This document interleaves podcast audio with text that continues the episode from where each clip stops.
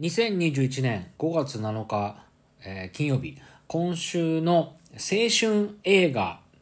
第1位は、えー先週のヒポクラテスたちを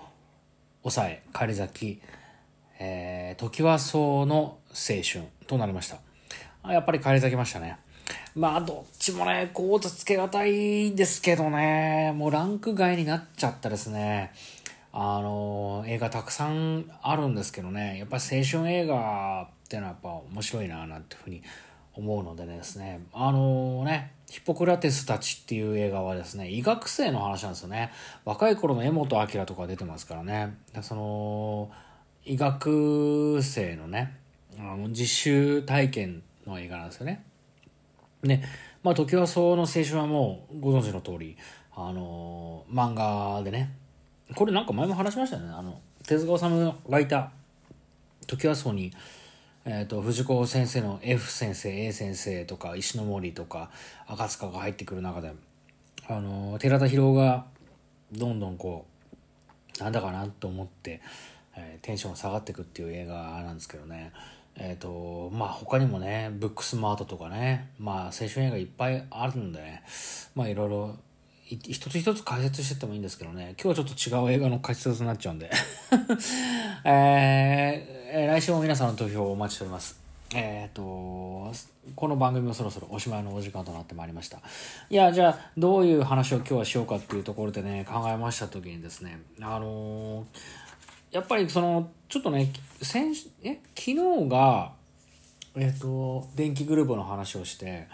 えっ、と、その前は何でしたっけ？あの、結構こう、話してたようで話してなかった話が残ってるなと思って、ちょっと振り返ったりとかした時にですね、あの、キッズリターンの話をちゃんとしてなかったなと思ったんで、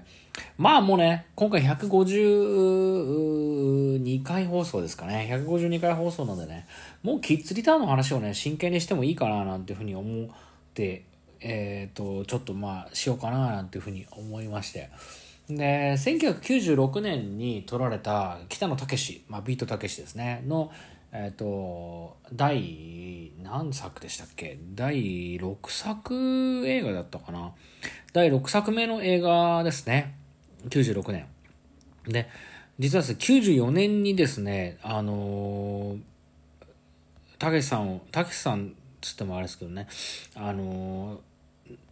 バイク事故を起こしてたんですね。起こして、しばらくこう、撮らなかった時期があるんですけどね、その、ソナチネの後の、まあ、映画でめちゃめちゃいい映画なんですけどね、で、キッズリターン、その、事故、バイク事故の後の映画というところで、で、あの、大雑把に言いますと、まあ、あの、これからご覧になる方もいますし、あんまりネタバレをしちゃうと、うん、難しいなと思っ、難しいなというか、こう、まあ、面白いなと思う機会を失わせるのも、あれなので、大雑把に言いますと、えっとね、なんていうのかな、例えば、うんとね、中学生、中学3年生までの子供たちに、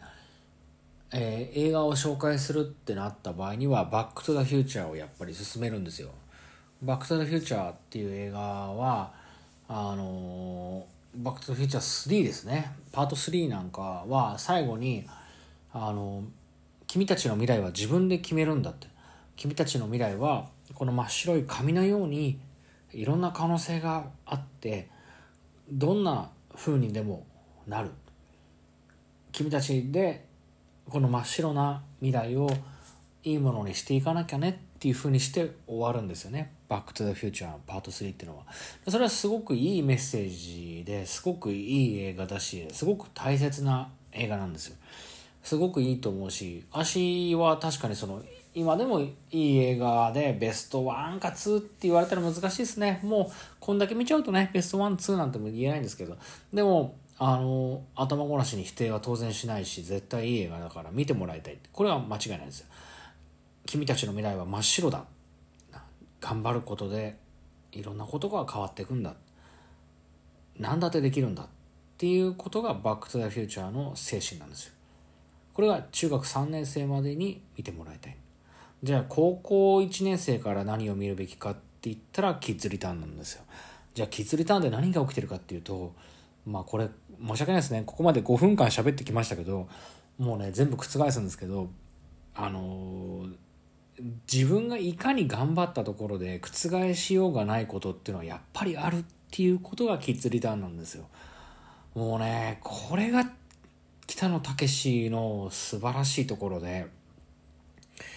いや、未来は真っ白だし、自分の努力次第で何とでもなるんだけど、いや、努力だって何にもならない。だその、それこそ、おぎやはぎのメガネビーキでね、あの、努力は必ず報われるっていうので、お、お ぎやぎ、いや、おぎがね、その後、報われねえよっていうふうに言ってる、あわけわかんないコーナーがありましたけど、でも本当その通りで、努力がね、した分だけ報われるんだったらみんな努力するんですよ。これ悲しいことにですね、まあ、実は報われないじゃないですか。そのね、報われない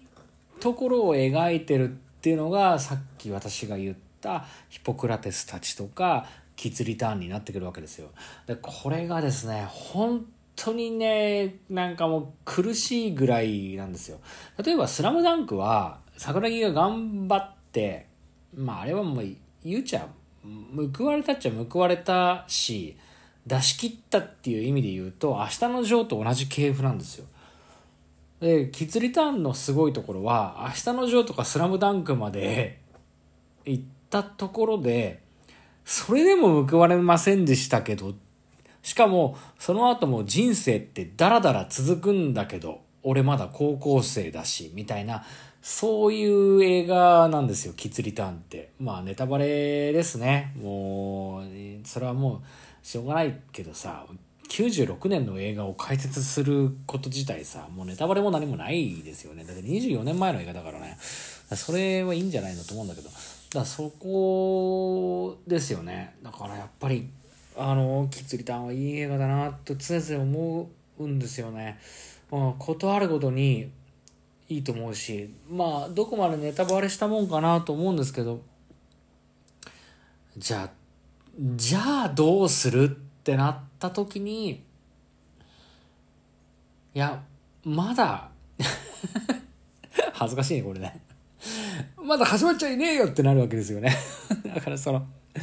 そこはもうね、すごくいいしね。あの、まあ、努力とかね、その、努力なんてだって人それぞれによって違うんであれば、認められるか認められないかっていうのだって違うわけだから、よく考えたら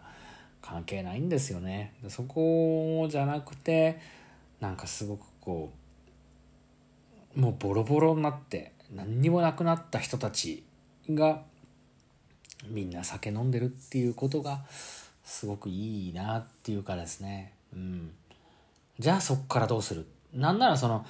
努力が報われなかったところからどうし、どうやって考えていこうかっていうことの方が、なんか、大切なテーマだなと、まあ思うわけですね。その辺がすごくいいですよね。だからその、なんだろうね、今日映像の世紀たまたま見てましたけど、あのー、ホーチミンとかね、毛沢東とか、ガンジーとかもさ、まあ、独立運動の道半ばにして皆さん亡くなっていくわけですしジョン・レノンはジョン・レノンでね自由とか差別がない世界なんていうふうに歌ってるところの途中で80年に暗殺されちゃうしね。暗殺？暗殺？まあ銃殺されちゃうしね。なんか銃殺？わかんないけど。